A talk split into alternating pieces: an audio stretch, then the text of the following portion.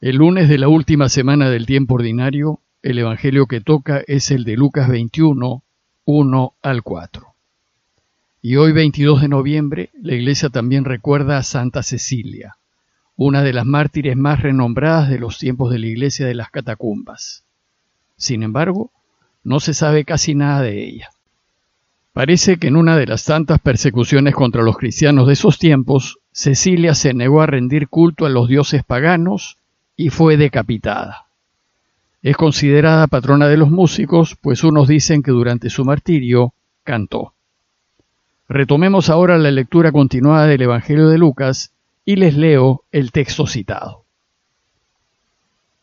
En aquel tiempo, alzando Jesús los ojos, vio unos ricos que echaban donativos en el cepillo del templo, y vio también una viuda pobre que echaba dos reales. Y dijo, Sepan que esa pobre viuda ha echado más que nadie, porque todos los demás han echado de lo que le sobra, pero ella, que pasa necesidad, ha echado todo lo que tenía para vivir. Jesús se encuentra en la ciudad de Jerusalén y ya quedan pocos días para la Pascua y muy poco para su pasión y su muerte. En esos pocos días que le quedan de vida, Jesús va a buscar que sellemos nuestro corazón con su modo de vivir, que lo aprendamos, que lo hagamos nuestro, pues los discípulos suyos son sólo aquellos que viven a su modo. Recordemos que el cristiano no es aquel que sabe de la vida de la iglesia, ni el que reza las oraciones de la iglesia, ni el que cumple con sus normas y preceptos, ni siquiera el que sigue sus ritos y oraciones. El verdadero cristiano es sólo aquel que vive según la manera como Jesús nos ha enseñado. Pues el cristianismo es un modo de vivir, es un modo de ser, es un modo de existir, que se caracteriza porque pone a Dios y a su voluntad al centro de todo. El cristianismo pues no es algo externo que uno se pone o se quita por momentos, ni es cumplir ciertos requisitos y obligaciones. El cristianismo a uno lo conforma, porque brota del corazón y permea toda su vida.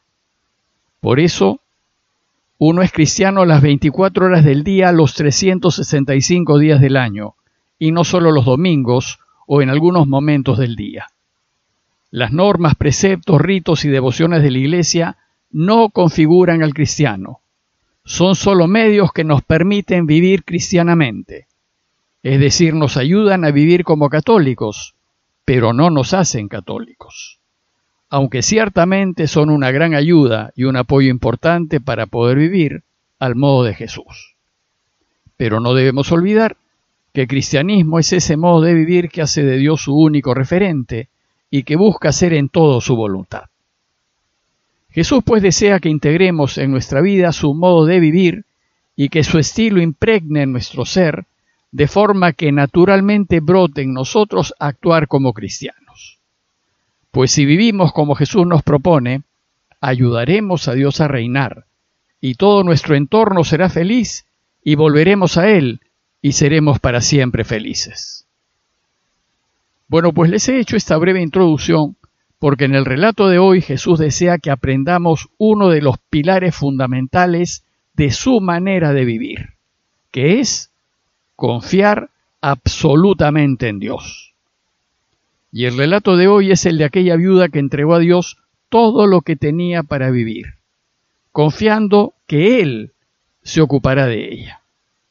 A ejemplo de la viuda, Jesús desea que nosotros hagamos lo mismo. Veamos el texto. Jesús se encuentra en el patio del templo. Como les dije, el templo era un complejo de edificios sobre una gran explanada, con el edificio central al medio, que era el santo de los santos o la morada de Dios. Y estaba dividido en una serie de patios que evitaban que la gente se mezcle. Y así había el patio de los gentiles, y hasta allí podían llegar los gentiles, estaba el patio de las mujeres, y hasta allí podían llegar ellas, y después estaba el patio de los hombres, el de los sacerdotes y finalmente el Santísimo, espacio que estaba reservado sola y exclusivamente para el sumo sacerdote, al cual accedía solo una vez al año. Como Jesús pretendía que su mensaje sea escuchado por todos, seguramente se ubicaba en aquellos espacios de acceso universal. Y según el relato, Jesús parece que se encontraba en el patio de las mujeres, pues en ese patio solía haber alcancías para las ofrendas. Y es así como empieza el texto. Estando en el atrio del templo y viendo a la gente dando limosna, dice el texto que vio a unos ricos que echaban sus donativos en el arca del tesoro. Jesús estaba observando a la gente y veía que unos ricos donaban generosamente al templo, y probablemente hicieron sus donativos con ruido, llamando la atención, mostrando lo que donaban de manera que la gente viese lo generoso que eran. A veces nos comportamos así, buscando que todos se enteren y sepan lo buenos que somos. Sin embargo, la atención de Jesús no se centró en ellos, sino en una pobre viuda a la que probablemente nadie más prestó atención. Nos dice el texto que vio también a una viuda pobre que echaba allí dos moneditas. Como saben, las mujeres en Israel no tenían ningún derecho y se las consideraba propiedad del hombre.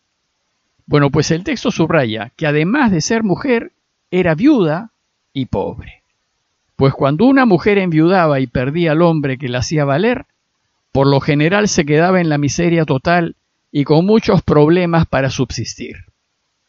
Las viudas solían pasar hambre al punto de que para comer se les permitía ir detrás de los cosechadores, y si algo los cosechadores no llegaban a cosechar, entonces se les permitía quedarse con ello. A la luz de lo que echaban entonces los ricos en las alcancías, esta mujer, tal vez con vergüenza y timidez, echó solo dos monedas. Otra traducción nos dice que echó la cuarta parte de un as, lo que equivale a un par de centavos de dólar, es decir, prácticamente nada. A la luz de esta escena, que llama la atención, Jesús dijo a los suyos, aunque no lo crean, esta viuda pobre ha donado más que todos los ricos juntos. Los discípulos seguramente se sorprendieron de esto, pues si hubiesen contado el dinero, sin duda, el donativo de solo uno de ellos debió ser muchísimo más que los dos centavos de la viuda. Para ellos era imposible que la viuda haya echado más que los ricos. Sucede que nosotros no entendemos lo que dice Jesús porque nosotros contamos y sumamos y juzgamos. Y esto porque nos fijamos en lo externo, en lo que se ve, en los signos exteriores. Entonces Jesús explica su afirmación y dice, porque todos estos han echado como donativo de lo que les sobraba ella, en cambio, ha echado de lo que necesitaba, todo cuanto tenía para vivir. Jesús se fijó en la viuda pobre porque a Dios no le interesa la cantidad, sino la intención. Él se fija en nuestro corazón, en el esfuerzo que nos supone hacer algo. Por eso para Jesús la viuda ha donado mucho más que los ricos. Y la razón es que los ricos han donado de lo que les sobra, y ni siquiera todo lo que les sobra. Lo que donaron no les significó nada y probablemente ni siquiera lo sintieron. En cambio, ante Dios, el donativo de la viuda valió muchísimo más, porque era todo lo que tenía para vivir, era toda su fortuna. Después no le quedó nada, ni siquiera para comer. Bueno, pues la enseñanza de este pasaje es sumamente valiosa si queremos aprender el modo cristiano de vivir. Pues la mujer lo arriesgó todo por Dios y se puso completamente en sus manos. Se jugó todo, con la plena convicción de que Dios se ocupará de ella. Totalmente segura y convencida de que Dios haría que ese día ella pudiese comer. La confianza de la mujer en la providencia de Dios era total. Bueno, pues lo que Jesús desea que aprendamos es a tener una confianza ciega en Dios. Debemos confiar absolutamente en Él y entregarle toda nuestra vida, seguros de que si le entregamos lo que tenemos y necesitamos, Él proveerá. Jesús nos pide que nos preocupemos de hacer el bien y de ayudar a quienes más necesitan, aunque parezca que terminaremos perjudicados. Pues así como la atención de Jesús se centró en la viuda y no en los muchos ricos que estaban allí, así también se fijará en nosotros. Y así como la viuda le entregó todo lo que tenía para vivir, así también Dios nos ve y sabe cuándo nos lo jugamos todo por Él. Y cuando lo hacemos, Él se preocupará de nosotros y nos dará lo que necesitemos por añadidura. Esta enseñanza es tan importante que nos la enseñará en otros momentos de su camino. Por ejemplo, cuando nos dice, ¿por qué se preocupan de qué van a comer o cómo se van a vestir? O cuando nos dice, ¿por qué se preocupan del mañana? Jesús quiere que aprendamos que el Padre es providente y que si nos arriesgamos a ayudarlo a reinar, ayudando al necesitado y poniéndonos del lado de la verdad y de lo correcto, Él se preocupará de nosotros y nos dará todo lo que necesitemos para vivir.